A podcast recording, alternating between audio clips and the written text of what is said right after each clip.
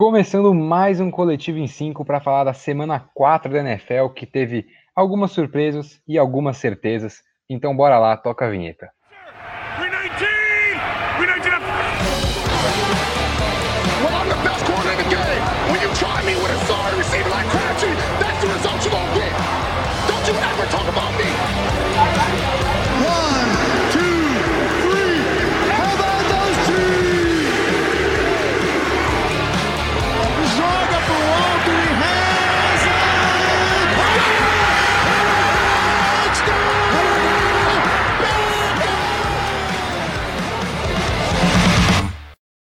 Bom, e antes da gente começar, e aqui para eu introduzir também os nossos coleguinhas, eu vou voltar com o nosso placar das apostas, porque Bruno nos sigue, segue na nossa liderança. Pode falar aí, Brunão. Quatro semanas, molecada, mas ainda a confiança não tá tão alta, a escadinha segue. Então a gente sabe que um deslize, a gente perde essa liderança. Bom, a escadinha segue porque Bruno Nossig tem 43 acertos, eu tenho 42 depois que Cam Newton pegou o Covid e eu tive que ver os Patriots com Brian Hoyer perderem para os Chiefs. O Henrique Voto tem 41. Olá, Henrique. Olá, satisfação estar com vocês. Infelizmente aí Nick Mullins não me ajudou, então eu pelo menos saí da última posição, mas continuo mal na nossa competição de volta essa semana hoje aqui com a gente é o nosso querido Dezão. Fala, André Martins. Saudações. Tive que errar umas de propósito aí para fazer a felicidade da garotada e ficar de bonitinho no fim da escadinha. Dezão com 40 acertos, fechando a nossa escadinha. E bom, vamos começar então falando primeiro sobre o duelo entre Tampa Bay Buccaneers e LA Chargers, um duelo que teve a maior diferença de idade entre, entre quarterbacks, né? O Tom Brady com 43 anos e o Justin Herbert do outro lado com 22. O Rookie jogou muito bem, mas do outro lado tem o maior da história, né? E aí o Tom Brady com o time perdendo, chegou a perder por 24 a 7, né? Ele teve pick six mais uma vez, inclusive. Mas aí ele foi lá, deu a volta por cima, passou para 369 jardas e 5 touchdowns. Já são três vitórias seguidas desde a semana 1 para a equipe de Tampa. E, enfim, era uma equipe que eu, pelo menos, tinha muitas dúvidas no começo da temporada. Tinha todo um hype, né, de a equipe vencer a divisão, chegar no Super Bowl. E agora, com uma boa defesa contra o jogo corrido, as equipes da própria divisão cambaleando, dá para ter mais segurança com esse time, Bruno? Dá, eu acho que dá para ter mais segurança, é, principalmente nesse começo, né? A defesa costuma ir bem. Esse jogo ela foi um pouco mal muito também porque o Herbert conseguiu aproveitar bem as falhas da secundária. E porque o Tom Brady tá jogando muito bem nesse começo, né? Passando para 369 jardas, 5 touchdowns quando precisou, né? Ele apareceu 24 a 7, né, no segundo tempo. Então, apareceu a experiência, apareceu o que eles mais precisavam, que era um quarterback constante, que ano passado eles não tinham com James Winston. Então, e, e o mais importante, acho que para mim nesse começo é esse equilíbrio, né? Esse ataque ganhando esse potencial e conseguindo ganhar jogos quando tem muita gente fora, como foi nesse jogo que perdeu talvez o que era o principal corredor, o Leonard Fournette, que já vinha virando o principal corredor, e o Godwin, que é esse recebedor 2 ao lado do Mike Evans. Mas a grande questão que a gente vai ter que avaliar para o futuro é aquilo que o, o Brady tem sentido em temporadas recentes, que é esse braço dele que está se desgastando nos finais dos anos, e quando chega o final da temporada ele começa a jogar pior, começa a ser menos é, eficiente, começa a errar mais passes, e aí complica, né? E com um ataque mesmo que tenha muito talento, se ele ficar errando passe, ficar não aproveitando essas bolas fáceis, eu, eu não sei se o se Tampa vai conseguir chegar a ser um contender, né? Mas para playoff, anime anima muito. Dezão, você que está aqui de volta conosco, a gente sentiu muito sua falta na semana passada. Você também se anima com esse time de Tampa Bay ou você dá uma olhada no calendário? Eu acho que precisa esperar mais um pouquinho, pegar uns times mais fortes que tem ainda pela frente. Animo sim, Netão tô fechado com o Bruno aí. Acho que playoffs chega com certeza, mas também tem essa ressalva sobre o Super Bowl, ser um contender e conseguir chegar lá. E por que isso? Analisando aqui a campanha atual dos Bucks, eles estão 3-1, com três vitórias consecutivas nas últimas três rodadas contra os Panthers, Broncos e Chargers. Mas a, a, derrota, a única derrota, veio justamente na primeira rodada contra o rival de divisão New Orleans Saints, mas o meu grande ponto é o maior desafio da temporada com New Orleans Saints candidato, ao meu ver, a ser líder da divisão, perdeu. Mas essa campanha 3-1 ela é boa, a defesa também está boa. A secundária ainda deixa a desejar, o ataque dos Bucks contra o jogo aéreo é o 13 terceiro pior, mas a defesa é a quarta que menos cedeu jardas totais. Isso vai justamente porque a defesa contra o jogo corrido é a segunda melhor até então na temporada. E o detalhe é que os Steelers, o único time que fica à frente, tem um jogo a menos. São essas as minhas colocações para justificar o porquê que eu ainda estou com o pé atrás com os Bucks e justamente isso falou do calendário. Nessa campanha ao tão sonhado Super Bowl, eles ainda vão enfrentar Packers, os Saints novamente, os Rams e os Chiefs, entre outros jogos também complicados. E eu acho que com o passar desses jogos e o decorrer da temporada e o possível rendimento bom ou ruim dos Bucks, a gente vai ter um pouquinho mais de propriedade para discutir isso, né, Tom? 10 a 1 um pouquinho mais é no chão ainda. E eu deixei a pergunta difícil para você, Henricão. Eu quero saber quem você acha que foi o melhor quarterback nesse jogo. Se foi o veterano Tom Brady ou se Justin Herbert, com 290 jardas, 3 touchdowns, uma interceptação e um QB rating de 86, foi melhor do que o Bolt? Boa essa pergunta, hein? Eu acho que a gente não pode de forma alguma desvalorizar essa partida maravilhosa do Justin Herbert, porque ela é inesperada. Né? A gente não esperava esse nível tão alto do Justin Herbert no começo da temporada. Aliás, nem esperávamos que ele fosse titular já, né? Mas eu acho que o melhor quarterback é o quarterback que venceu, o Tom Brady. É apenas a sexta vez na carreira que ele lança cinco touchdowns aéreos numa partida só e ele deu boas demonstrações de que ele está muito, é, que ele, de que ele está em alto nível ainda, de que ele pode, com certeza, conduzir essa equipe para os playoffs. Foi um desempenho com o selo Tom Brady de qualidade. Infelizmente, teve mais uma interceptação retornada para touchdown, né? Não é um, uma estatística que ele quer ter na sua carreira, né? A segunda pick six que ele tem na temporada já. Ele teve um começo irregular ainda nessa temporada, algumas partidas no início um pouco fracas, mas aos poucos ele está se ajustando muito bem a esse sistema do Bruce Arians, explora muito essas jogadas muito profundas de passe, né? E só nessa partida, por exemplo, ele já lançou quatro passes completos que percorreram mais de 20 jardas no ar, e um deles foi para touchdown. Ele lançou um touchdown em profundidade que foi maravilhoso, um passe muito longo. Então, eu acho sim que o Tom Brady foi o melhor quarterback dessa partida, mas o Justin Herbert vem evoluindo e isso é muito bom para os Chargers. Parecem que estão conseguindo fazer o quarterback desenvolver, né? Mesmo que nessa nessa introdução apressada para o time, né? Que é uma introdução que a gente não queria para o Justin Herbert, porque é uma introdução que infelizmente pode prejudicar o desenvolvimento dele na NFL. Poxa, Henricão, eu tava certo que você ia falar que Justin Herbert foi melhor, ia poder jogar pro Brunão, falar, oh, o cara lá falou que Justin Herbert foi melhor que Tom Brady, mas enfim. Eu não caí no seu bait. Poxa, Henricão. Bom, Brunão, é, eu te poupei dessa vez de falar sobre Justin Herbert, tá bom? Tá bom, tudo certo, por mim tá ótimo. Tá bom. Mas, ah. queria falar de uma outra coisa desse jogo, porque para mim foi um dos jogos legais de acompanhar, não só pelos QBs, mas pelos wide receivers. Porque talvez sejam dois dos é wide receivers um fantasy, pouco. Né, Bruno? Pelo meu fantasy também, mas acho que são conhecidamente dois wide receivers um pouco desvalorizados da NFL. O Keenan Allen por conta de lesão, né? Porque no começo da carreira sempre se lesionou muito. E o Mike Evans por uma questão de falta de mídia, né? Ninguém liga para Tampa Bay. É. Então, até a chegada do Tom Brady, Tampa Bay era uma franquia esquecida. Peço desculpa para quem é fã da Tampa Bay. A mídia não se importava com Tampa Bay. Chega o Tom Brady, ganha uma relevância e talvez a mídia vai começar também a dar atenção para o Mike Evans.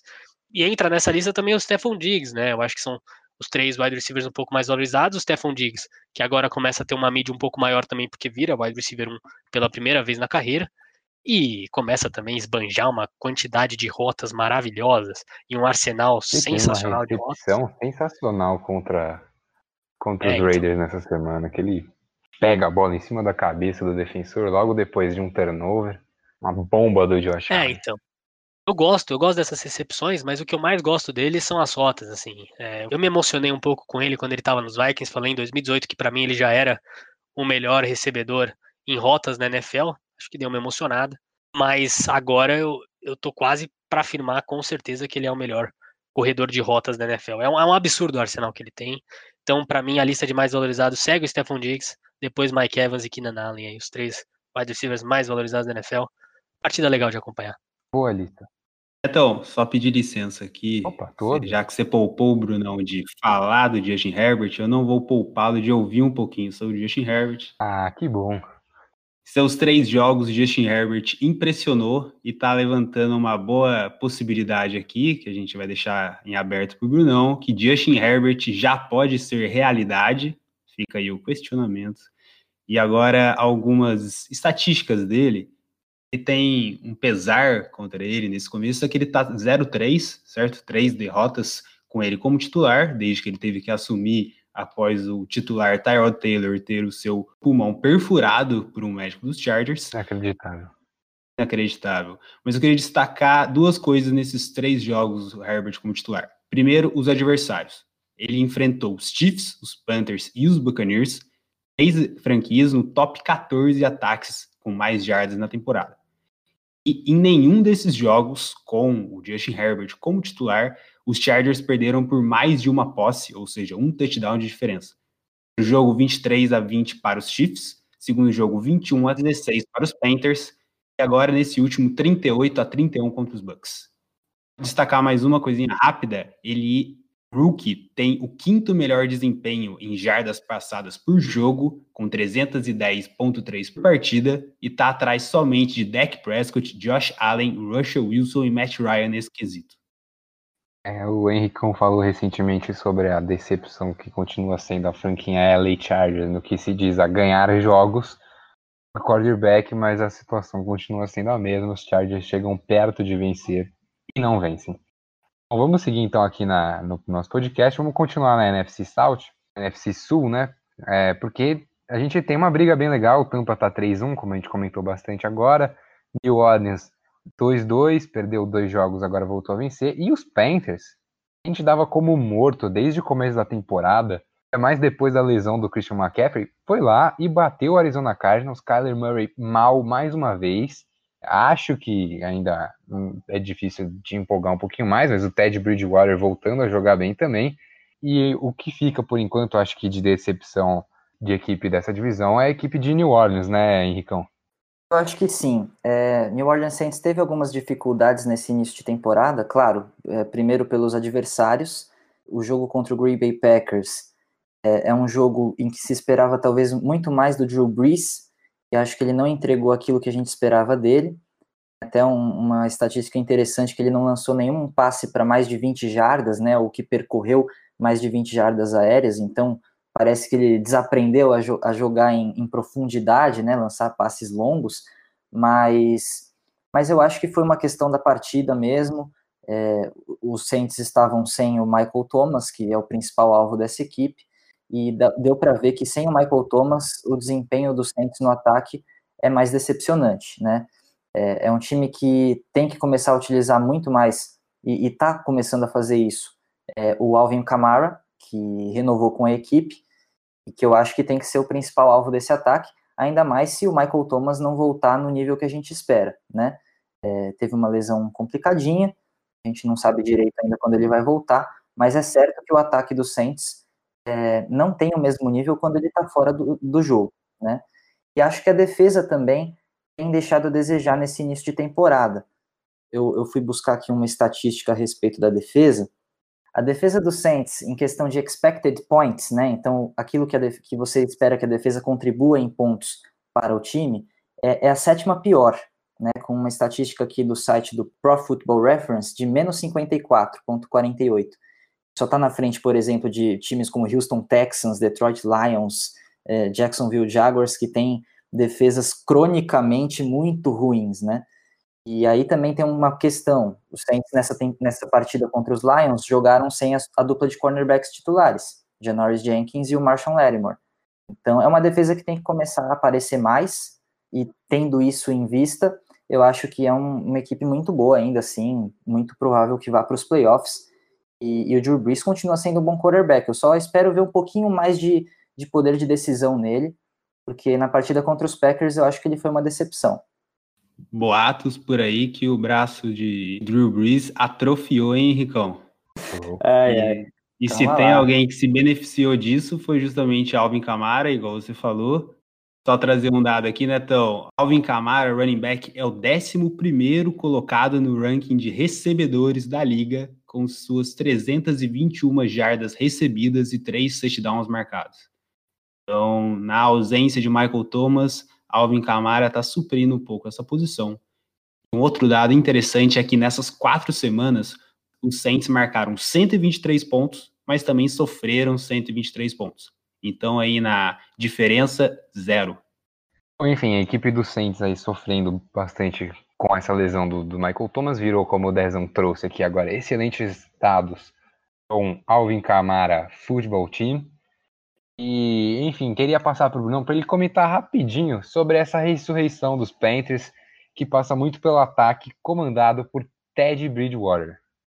Eu acho que o ataque melhorou muito, mas para mim o principal é a defesa mesmo, porque é uma defesa jovem, né? Como a gente falou até no nosso especial de draft, eles focaram somente em draftar jogadores de defesa. Então, assim, eu tinha muita, eu tinha muita indecisão sobre esse time porque eu achei que ia demorar para essa defesa clicar. E assim, primeiro jogo tomou 30 do, do, dos Raiders, segundo tomou 31 de Tampa Bay, e agora contra Chargers e Arizona. E os dois ataques que, né, como a gente viu, o Herbert está conseguindo dar bastante coisa para esse ataque. E os Cardinals, que tem o Kyler Murray, então você espera também que a coisa role, foi 16 e 21, né? Então começou a marcar melhor, e aí o Ted Bridgewater apareceu, tendo partidas um pouco é, estilo Drew Brees, porque acertando muitos passes desde a semana 3, né? É, na semana 3 ele acertou 70,6% dos passes, na semana 2 também 78,6% e, e no jogo contra a Arizona 70%. Então tá acertando muito. E só pegando essa toada de comparar o Drew Brees, eu, é, tem muita crítica em relação a ele, mas vou vir aqui com os stats que para mim não dá para criticar.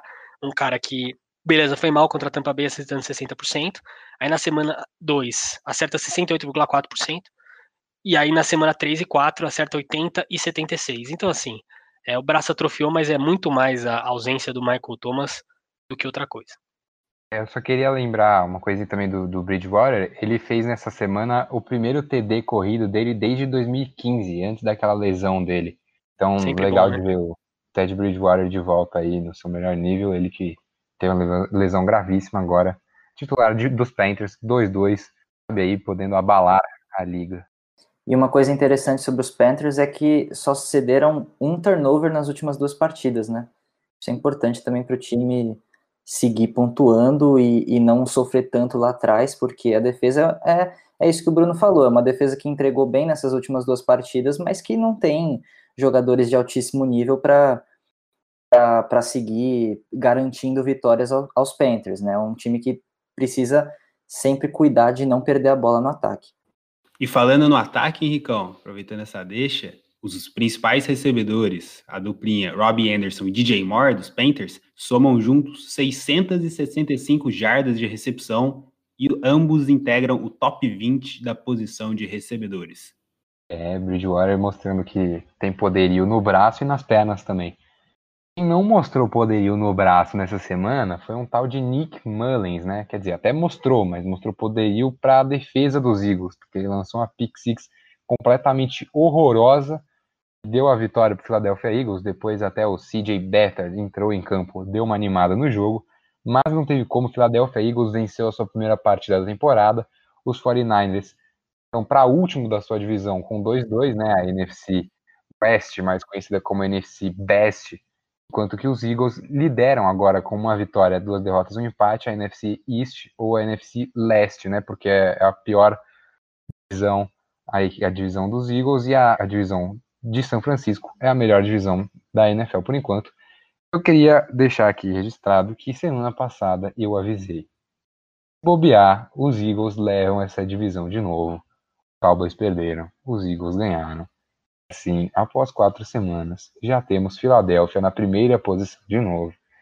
E aí eu queria chamar aqui o Brunão, né, que já comentou um pouquinho sobre os Panthers, mas depois tivemos complementos dos outros dois, então chamar o Brunão de volta para falar dessa vitória do Philadelphia, da atuação horrorosa do Nick Mullins, o quarterback dos 49ers. Qual a sua expectativa para esses dois times aí agora na sequência do campeonato?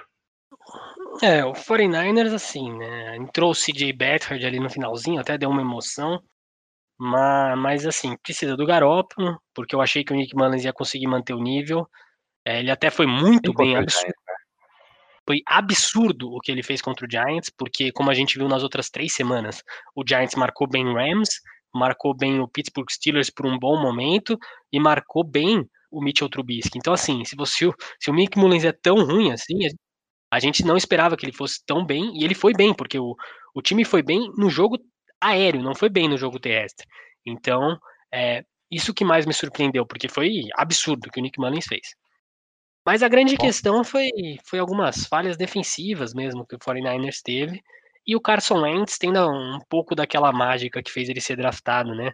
Algumas jogadas absurdas ali no final do jogo que só ele, é, Russell Wilson, Aaron Rodgers, é, Lamar Jackson e Patrick Mahomes costumam fazer, né? Aquela que você fala, acabou, ele vai morrer, e aí ele tira um passe de 30 jardas do nada, e, e isso causa um momento absurdo pro jogo, né? Então, assim, Carson Wentz continua mal? Continua. Foi uma, um TD, uma interceptação, só 193 jardas. Ainda acho que tem problemas ofensivos que não é só ele, mas são esses momentinhos dele, esses toques assim especiais que fazem com que a gente ainda acredite que ele consegue ganhar uma divisão com esse time, até porque a defesa é boa. Então é, é esse o toque. Mas você queria falar alguma coisa? Não, não. É... Acho que é bom a gente lembrar que o Wentz estava assim, seus cinco principais wide receivers, né? Então, é mais uma vez, passa ano e os Eagles continuam conseguindo, não tendo recebedores saudáveis. É... Eu quero fazer um protesto, só posso fazer um protesto? Um protesto, então. O protesto vai pro Doug Peterson, porque me irrita muito. Me irrita absurdamente. Porque começa a me dar a impressão de que ele fez esse draft do Jalen Hurts, que eu até gostei, porque acho importante, para usar ele como se ele fosse a primeira temporada do Lamar Jackson nos Ravens, e isso me irrita muito, porque Jalen Hurts apesar de absurdamente atlético e ter a capacidade física do Lamar Jackson, não é o Lamar Jackson. Não fique achando que Jalen Hurts é Lamar Jackson. Lamar Jackson tem uma agilidade única, tem uma velocidade única e não vai fazer as jogadas dele. O, o Jalen Hurts não tem esse potencial de running back que o querido Lamar vai ter. Então não faz sentido para mim essa, essa utilização. Ele é para ser QB mesmo e fica aí a, o meu protesto ao Doug Peterson. É. Protesto justo. Eu acho que ele tá olhando, se espelhando no, no, errado, né? Se ele dá uma olhada lá em New Orleans, pegar o que os Saints fazem com o Taysom Hill, talvez faça mais sentido, não? Não vou nem responder, meu querido. Eu não vou nem responder. Eu vou, vou deixar assim. Acho que o Jalen Hurts tem potencial de ser um bom quarterback, mas ele não é esse jogador de porque o Lamar Jackson ele era usado como wide receiver e como wildcat quarterback no começo da temporada. Eu não vejo o Jalen Hurts sendo eficiente assim. Até porque ele não tem essa explosividade. Ele é rápido, mas ele não é explosivo. E não é ágil. São duas coisas diferentes. E é uma coisa que o Taysom Hill é. Então eu não, eu não vejo ele sendo usado assim, mas é, fica o meu protesto aí. Eu não falo mais nada. Então tá bom. Então eu vou passar para o Henricão, porque acho que a única notícia boa do seu time nessa semana foi a volta do George Kittle, né? Com certeza, o George Kittle teve uma partida maravilhosa, é inacreditável o quanto ele é dominante dentro de campo, fisicamente, percorrendo rotas, teve 15 passes completos, né, 15 recepções, 183 jardas e um touchdown, né, um touchdown lançado pelo Nick Mullins, olha só, ele lançou um touchdown antes de ver fantasmas dentro de campo. Ah, esse é outro. Né, ele lançou diretamente o passe, diretamente o passe para o Singleton, foi inacreditável o passe que ele lançou para interceptação.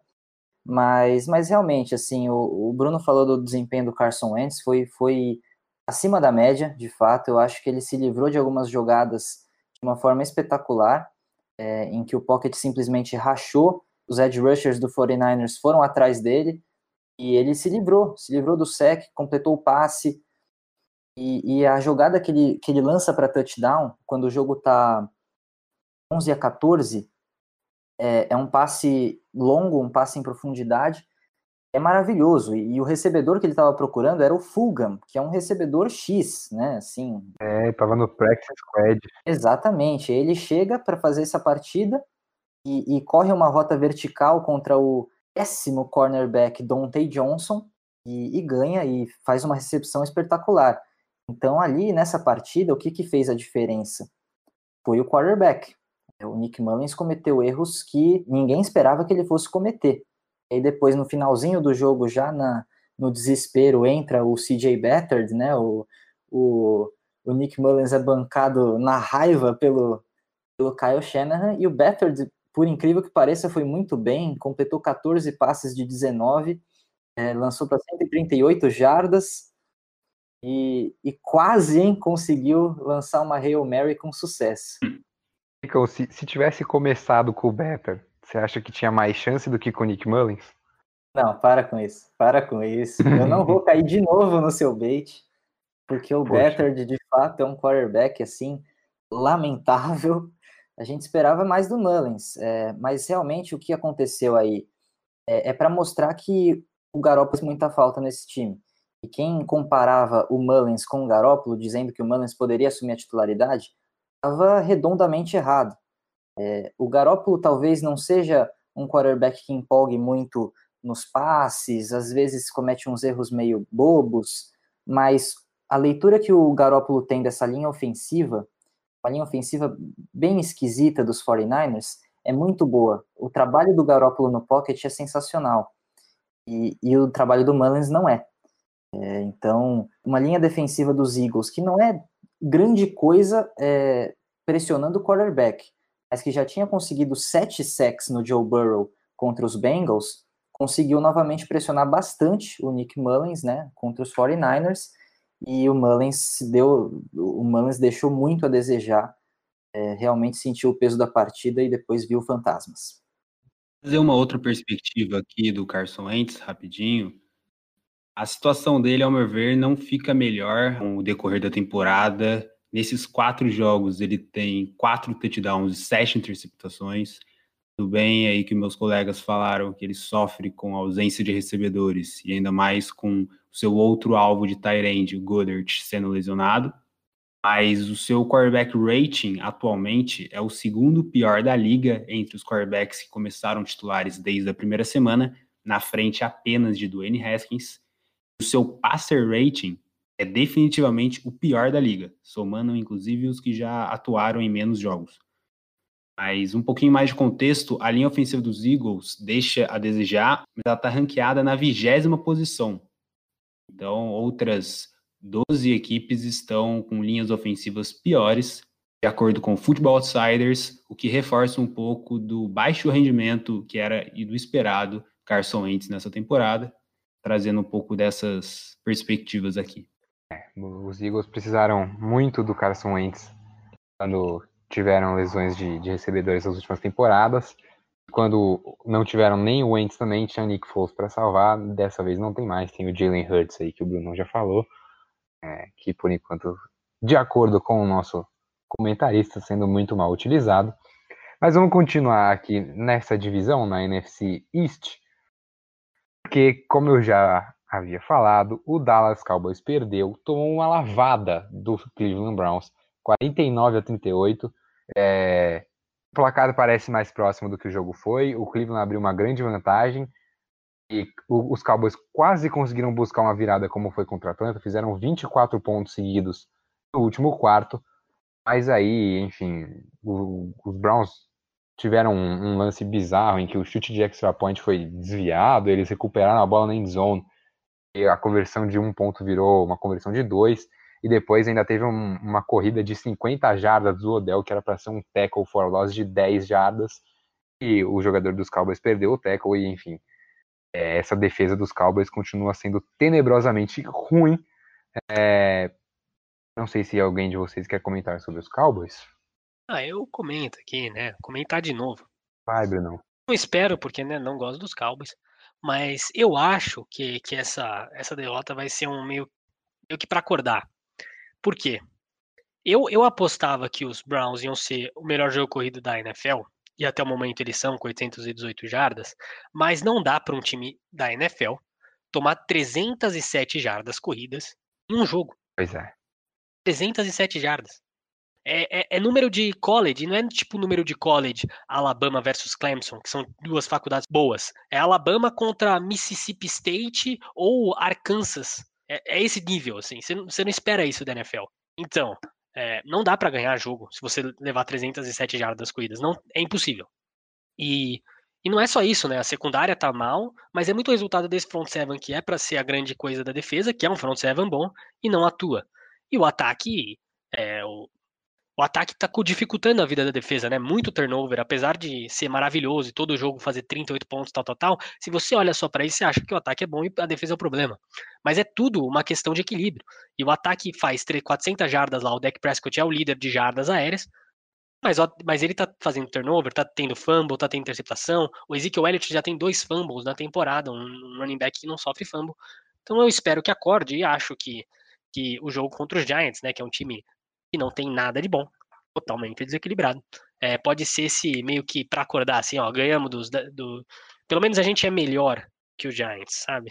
Acorda, relaxa, respira, ganha uma confiança ali e começa a ganhar a divisão, que é o esperado de um time com tantas estrelas. Né?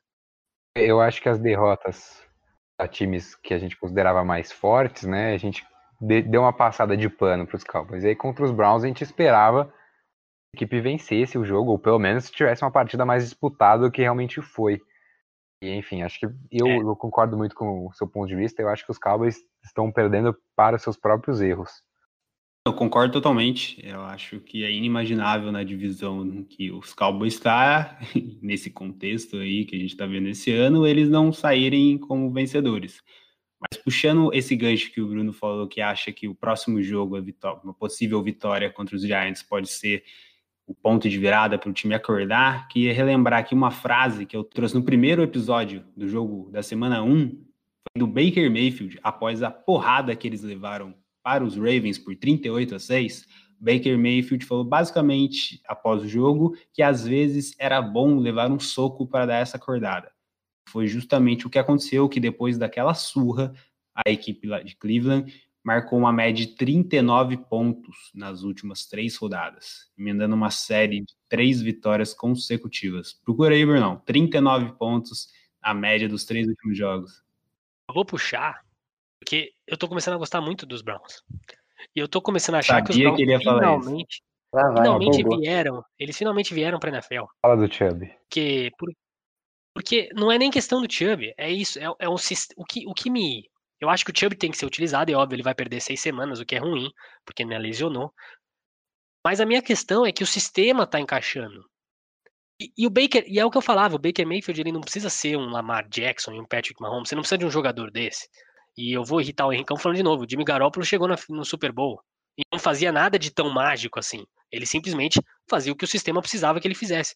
E é exatamente isso que o Baker Mayfield precisa fazer. Ele precisa fazer nada mais do que o, o, o grande Kirk Cousins, que dia sim, dia não, vira um monstro e outro dia ele é um péssimo quarterback. Faz. Então, seja se ele for mediano e o sistema rolar, esse jogo corrido funcionar, é, eles são líder da NFL. É, é, é, eu, eu tô animado e eu acho que a defesa melhorou muito. E era uma defesa que para mim é tenebrosa. E é assim, o Miles Garrett tem que aparecer. Ele tem, teve o um problema lá é, de ser violento do nada. Bateu, ele nunca foi um jogador assim. Ano passado ele decidiu agredir o Rudolph do nada. Né? Foi uma coisa meio bizonha. É. E... O capacete? É, o capacete. Ele, ele fala, né? Ainda não, não comprovaram né, se foi caso de racismo ou não. Mas assim, é um, ele é um defensive end maravilhoso.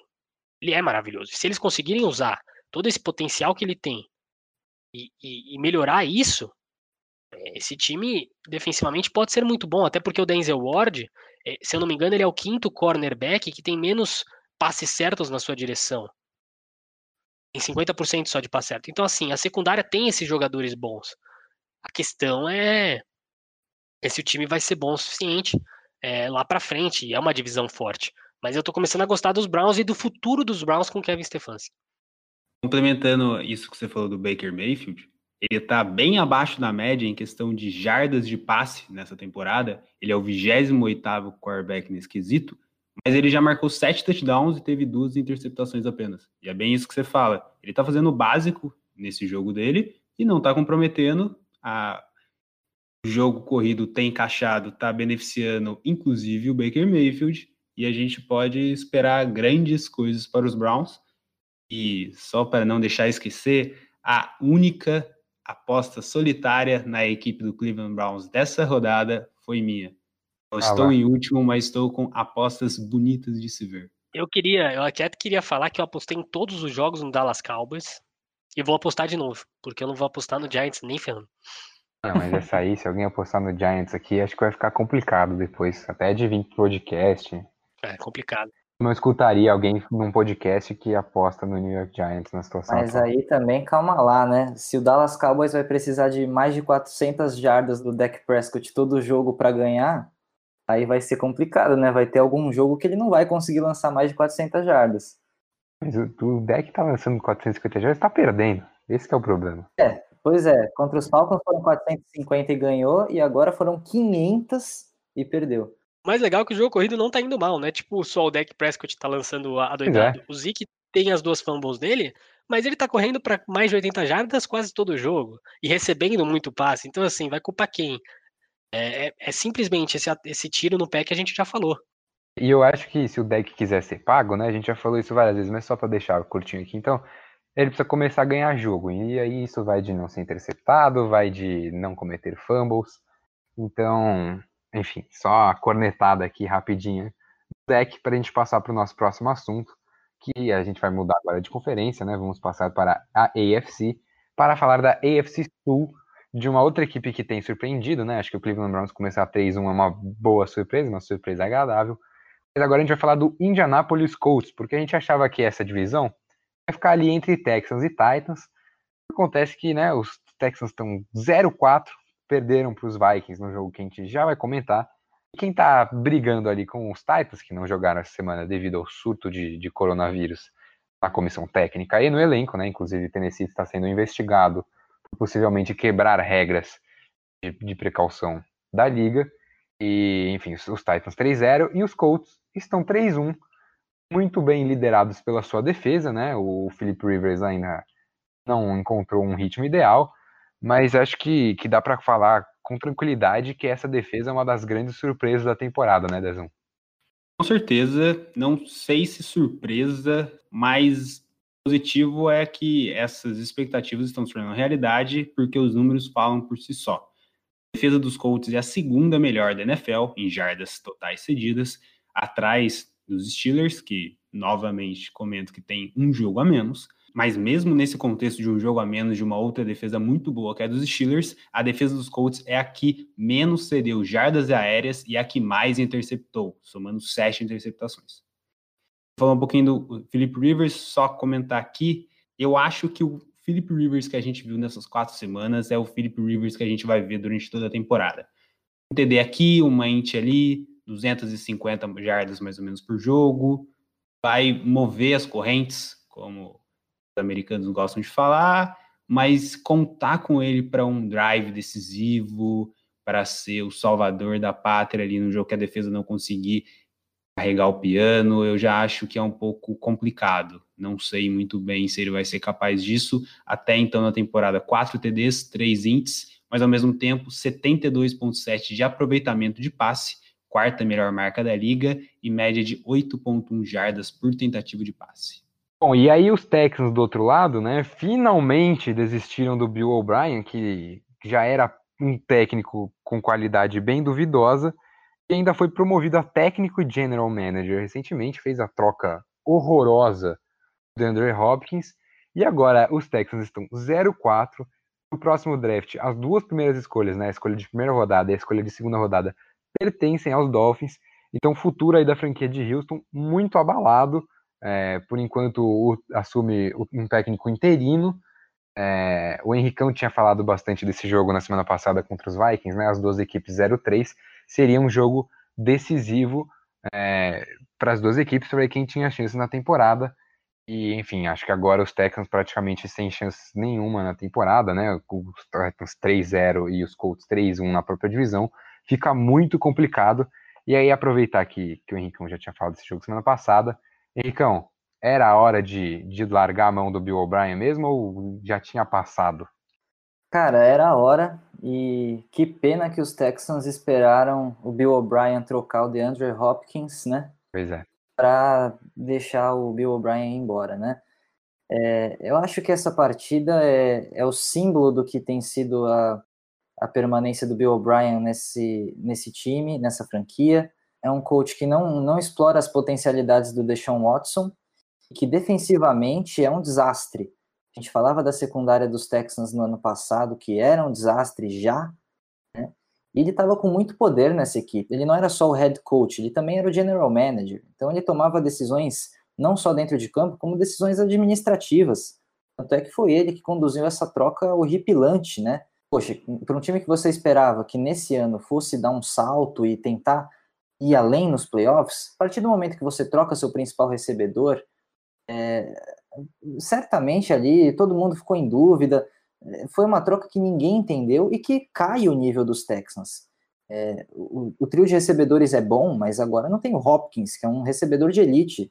Então, que pena que esperou fazer esse desastre, criar esse desgaste. O Houston Texans não tem escolha de primeira rodada para 2021, que é uma escolha dos Dolphins agora, que pode ser uma escolha de top 10, a depender dessa campanha muito ruim do Houston Texans no início de temporada.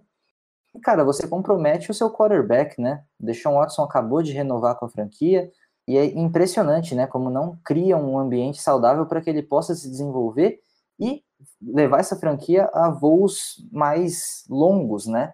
É uma equipe que ainda não foi muito longe nos playoffs, por exemplo, e essa partida realmente acho que enterra qualquer chance de algo de positivo para os Texans nessa temporada. E para os Vikings também, assim, é uma vitória importante. Sai do zero, mas também não tenho muita confiança com relação a esse Vikings. Eu só queria complementar, porque e eu acho que vai ser um pouco mais polêmico que eu vou falar, mas para mim ele não é demitido por ser técnico. Ele é demitido muito mais pelas atitudes bizonhas que ele fez como general manager. Porque como técnico, se olha o retrospecto dele, eu acho que houve um desgaste e isso também atrapalha para ele como técnico. Mas ele ficou sete temporadas, é, levou o time quatro vezes como primeiro na divisão é, da AFC South. E, e, lógico, nunca teve sucesso na post-season. Isso atrapalha ele em si, como técnico. Mas ele, como técnico, ele também tem a desculpa de quando ele chegava na, na pós-temporada, o time lesionava e atrapalhava acho que ano passado o que mais complicou foi ele ter aberto 24 a 0 do, dos Chiefs e não ter ganho o jogo. Isso sim é, foi pesou para ele como técnico.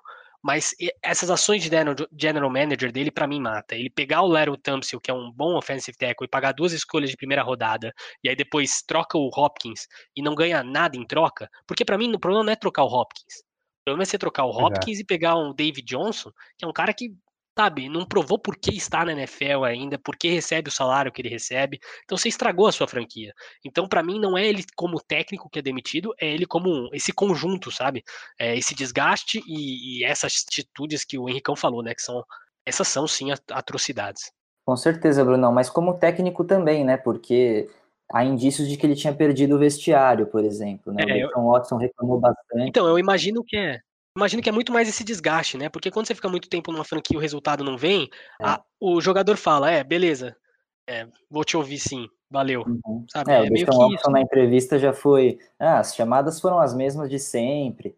O J.J. Watt também hoje já postou uma foto com o sol brilhando em Houston. É, então, então, é uma coisa que ficou insustentável mesmo, né? No trabalho dele como general manager, principalmente, né? Pelas decisões horrendas dessa, dessa pré-temporada e também dentro de campo porque perdeu o vestiário. Eu não queria falar nada não, mas já que o Brunão deu essa deixa, queria deixar claro que o Brunão é aquele tipo de jogador e é responsável pelo treinador perder o vestiário. Já deu para ver aí. quando lá, ele não Como tá assim? feliz, quando ele não pera tá lá. feliz, ele, ele faz a panelinha e derruba a técnica, faz é a panela, derruba. Pera lá, pera lá. Nunca derrubei um técnico na minha vida. Começa por aí. Segundo ponto é que se essa situação eu estivesse no Texans, fosse ali um wide receiver 4, eu, eu me movimentaria a favor da, da queda do, do Bill O'Brien. E se vocês não se movessem a favor, eu sou contra a existência de vocês nesse podcast. A gente estaria com você nesse motim, Brunão. Pode ficar obrigado, tranquilo. obrigado. Bom, é, eu, eu queria só deixar um comentário, né, uma imaginaçãozinha aqui, assim. Imagina se o Chicago Bears drafta o Deshaun Watson lá em 2017. Como o mundo ia ser diferente, né? O Chicago ia ter um quarterback bom, o Deshaun Watson estaria numa franquia com uma boa defesa, bem apoiado, com um bom técnico. É, acho que seria um, um, um mundo interessante para a gente ver. Mas enfim, vamos passar aqui para o nosso último tópico, né? Para falar do, do jogo que foi adiado para segunda-feira, né? O jogo entre Patriots e Chiefs. É, esse jogo principal que eu, eu culpo aqui como principal responsável na minha queda na liderança da, do nosso placar, porque uma coisa é você apostar em Patriots com Ken Newton, outra coisa é você apostar em Patriots com Brian Hoyer, que teve é, duas drives, principalmente lamentáveis, né? A primeira que logo no final do, do segundo período, que ele, ele aceita um sec e aí o tempo acaba e o Patriots estava em posição de chutar um field goal e não chuta. E aí depois ele tem um turnover também na red zone e os Patriots mais uma vez saem sem pontuar. Mas a, a, a defesa do, do Bill Belichick, mais uma vez, muito bem, manteve a equipe no jogo até o último quarto, que aí o Patrick Mahomes apareceu decidiu o jogo. É, teve também um, um, o Jared Stidham acabou entrando no jogo e aí o Edelman teve um drop miserável que acabou virando uma pick six. Mas, mas acho que dá para dizer que os Patriots saíram melhor que encomenda esse ano, né, Dezão? Com certeza, nessas quatro semanas deu para a gente ver que os Patriots estão muito grandes nessa temporada. E pegando aqui esse gancho que você falou da partida e entrando no espectro das suposições, se o Cam Newton tivesse em campo, os Patriots venceriam essa partida. Você tem essa certeza, sim? Essa certeza. Claro, claro que não é uma certeza, mas pontos aqui que eu me ancoro nessa opinião. A defesa dos Patriots, como você falou, teve uma ótima exibição e segurou os Chiefs de Mahomes a seis pontos no primeiro tempo e a 13 no segundo. Você está fazendo as contas aí, não está dando, batendo com o resultado geral de 26 pontos, mas é porque o ataque só marcou 19. E a pick six que você falou no finalzinho que o Edelman deu para, para o Tyron Mathieu selou o resultado. Mas o ponto é que Mahomes não passou para nenhum TD até o final do terceiro quarto, quando ele passou por, quando teve aquela jogadinha bonita com o Michael Hardman e ele fez para é um dar passe, liderança. Né? Ele dá um levantamento de vôlei para o Michael Hardman. Exatamente. Mas é esse o ponto. O Mahomes terminou o jogo com dois TDs, com esse passezinho de vôlei que você falou, e apenas 236 jardas aéreas. Você pode pensar, ah, como que foi a defesa do Patriots? Pressionou muito? Hum, pode ter até pressionado um pouquinho, mas não conseguiu chegar no Mahomes, que teve apenas um sec, que demonstra que toda a, todo o rendimento da defesa dos Patriots foi na sua secundária, conseguiu frear o Chiefs de Mahomes, mas que não foi suficiente essa freada, porque, como você falou, o ataque estava fatídico com, primeiramente, Brian Hoyer e depois Jared Stidham. Selando o meu pensamento, pelo que a gente viu de Cam Newton e dos Patriots de Cam Newton nessa semana, Talvez o resultado não fosse diferente, talvez realmente os Chiefs ganhassem, mas com certeza o placar e o jogo teriam sido completamente mais interessantes. Eu vou compactuar com a sua opinião e eu vou trazer um ponto que ainda você não falou, que é o jogo corrido dos Patriots. O jogo corrido dos Patriots teve 35 corridas para 185 jardas, uma boa média de 5,3. E por que eu falo isso? Porque a defesa sabia que eles iam correr. Estava muito óbvio que os Patriots iam correr. Eu até mandei mensagem lá no nosso grupo falando, eles estão correndo duas e passando uma. Porque você corre duas até chegar numa terceira descida para três, que aí o Brian Hoyer vai acertar um passe para três jardas, entendeu? Porque você não vai esperar que ele acerte um passe para 15. E a defesa, mesmo que você vá para um passe para 15 jardas, vai falar: tá bom, acerta aí, Brian Hoyer. Eles não estavam com medo. E não tinha por que ter medo. Até porque o Brian Hoyer mostrou em duas jogadas, né, que ele só precisava segurar a bola para ou jogar a bola para fora, né, para fazer um field goal, e ele não conseguiu nem fazer isso. Então a defesa sabia que vinha a corrida, e mesmo assim teve dificuldade de marcar. Por quê? Porque o Chris Jones estava fora. Isso faz muita diferença. Eu acho que um jogo corrido que já fica potencializado pelo Cam Newton, que é um cara que você tem que não só ter medo do passe dele, mas da corrida dele, é, esse ataque poderia ter sido muito perigoso contra um Chiefs sem o Chris Jones. Também porque o Damian Harris, que é um menininho que eu já peguei no meu fantasy, correu um absurdo, né? 100 jardas no primeiro jogo dele é, como titular. E vamos ver o que ele tem para oferecer. Eu, eu, ainda acredito aí, já fica a sugestão para o Fantasy, que ele vai ser o titular no lugar do Sonny Michel. A grande questão é saber se ele vai ser aproveitado no jogo aéreo, porque os Patriots nunca aproveitam o seu RB1 no jogo aéreo. Então fica essa, ainda essa dúvida, mas, mas eu gosto muito desse Patriots. Eu gosto um absurdo desse Patriots. E tem muita rotação nos running backs, né? Você falou aí do é, Damian não. Harris, mas o Rex Burkhead também teve 11 tentativas de corrida e o James White foi teve bastante. Três TDs semana passada. Exatamente. E o James White também foi muito utilizado nessa partida, principalmente como recebedor, né? O James White normalmente é utilizado nessa função nos Patriots. E, e é interessante, né? Um, um, jogo corrido que tem muito a evoluir e que tem várias peças, né? Então... É uma linha muito boa, né? Uma linha... Patriots sempre teve linha boa. É. E a linha provou, né? Porque almoçou os Chiefs. Almoçou, foi, foi um almoço. Uhum. Os caras estavam lotando de, de oito jogadores no front seven e o corredor continuava ganhando cinco, três jardas toda, toda vez e foi, foi uma jantada. Eu achei legal que os, os Patriots se mantiveram no seu plano de jogo de correr, né? Mesmo atrás do placar, não tinha essa de forçar passe, era bola no chão.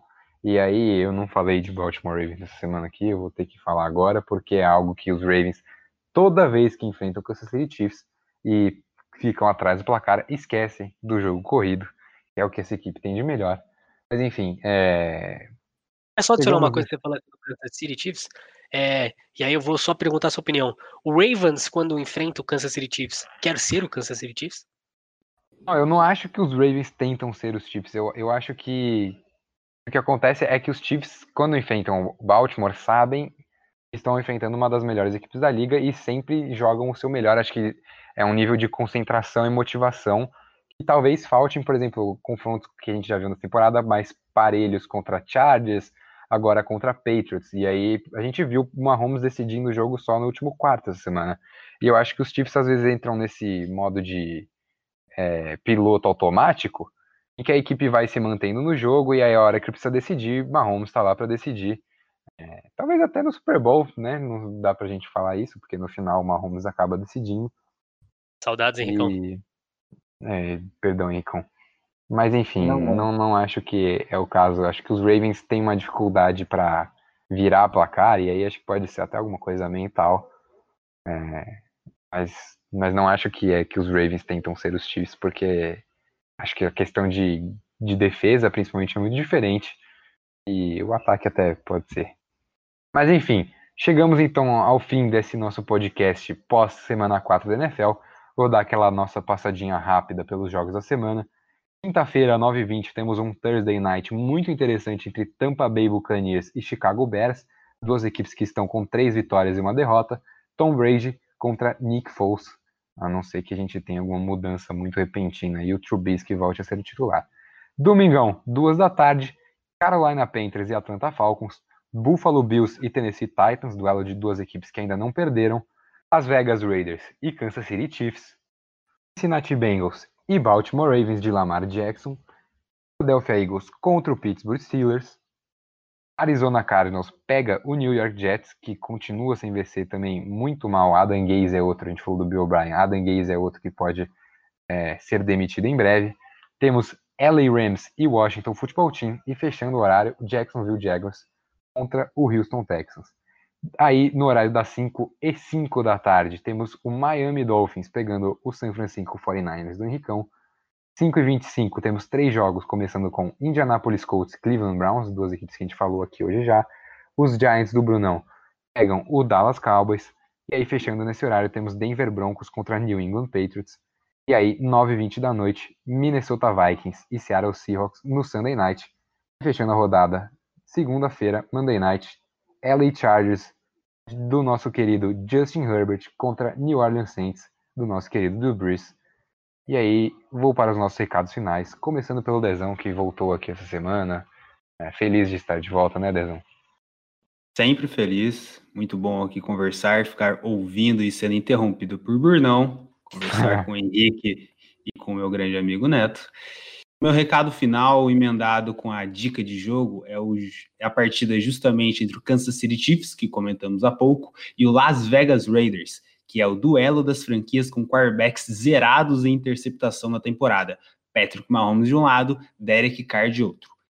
E outra semelhança nesse duelo da divisão é que os dois quarterbacks possuem a mesma média de jardas por tentativa de passe, 7.6. Olha só. Mas por enquanto o Mahomes lidera a lidera esse duelo particular com 11 touchdowns marcados, três a mais que o quarterback dos Raiders, né, Tom? Bom, deixei o Dezão com o recado final primeiro para evitar que Bruno Sig roubasse o destaque de jogo nele no final. Então agora Muito obrigado. Você pode dar o seu destaque final, Bruno. Meu destaque final, meu destaque final, ele, ele não, não, não tava pensando nele no momento. É, eu tava meio que viajando aqui. Tem umas coisas que eu até ia contar aqui. Vou até aproveitar o meu recado final para contar uma coisa pro meu ouvinte. Durante esse Pode podcast saber. eu tive que, que mudar de sala é, enquanto a gente estava gravando, porque o som tava fazendo meio barulho lá onde eu estava gravando, e eu acabei tentando tirar o meu computador da tomada e levei um choque, que fez com que meu coração acabasse acelerando um pouco. Então eu, eu, eu é, então eu ainda estou um pouco emocionado. Espero que então, você peço compreensão. Eu pela pela surpresa de vocês, eu assumo que vocês não sabiam que eu estava acelerado. Então isso por si só já já é uma vitória para mim. Você já é meio acelerado, né? Eu já sou, mas eu imagino que Exatamente. eu estava um pouco mais porque eu senti o meu coração batendo um pouco mais forte, até fiquei com medo de ter um piripaque enquanto falava Ô, com Bruno, eu, eu acho que eu tenho forte. problema com choque também, porque eu tomo choque direto, cara. Não, mas Qualquer eu não tomo. Assim, eu, tipo, vou mexer em TV, eu tomo estúpido. choque. Carregador. Foi um choque muito estúpido. Foi muito estúpido. Porque eu tirei a tomada e eu não percebi que o meu dedo estava onde estava a tomada. Porque eu estava ah, meio desesperado ali, porque o, o som. Tá... Mas o seu é, recado o som, final, som... então, Bruno. O recado final é a compreensão aí do nosso querido ouvinte. Um abraço aí para quem está nos ouvindo.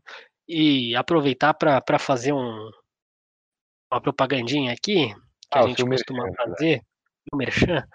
É, o meu merchan hoje vai a TV Panasonic. Ele olhou pra televisão. A imagem aqui tá muito boa. Tô vendo aqui Miami Heat versus Lakers. E tá muito boa a imagem. Então, TV jogo, tá para bom? Sony, Ideas for Life. Um jogo muito bom também, então fica propaganda aí de NBA para quem gosta Ai. de ligas americanas. Ô, Henricão, o seu destaque final, então você sempre mais sério, mais comprometido com informação e qualidade no nosso podcast. Não, que isso. Eu gostei muito da história do choque do Brunão aí. Espero que ele fique bem. E se você tiver uma TV Panasonic, como o Brunão aí anunciou, assista Patriots e Broncos, tá? Porque o jogo vai ser horroroso e pelo menos você tem uma TV legal para assistir o jogo, então fica uma imagem legal para um jogo ruim, equilibra as coisas. Agora, se você não tem uma TV Panasonic, né, mas o Cam pode voltar, pô. Ah, mas é é que aí vai ser muito fácil para os Patriots, né? Vai, vai, vai, ser vai, vai ser fácil para os Patriots. Se o Cam não, vou, não voltar, vai ser um desastre de jogo. Então eu vou recomendar um jogo muito mais legal para todos os nossos queridos ouvintes. Que é Dallas Cowboys e New York Giants. Olha só.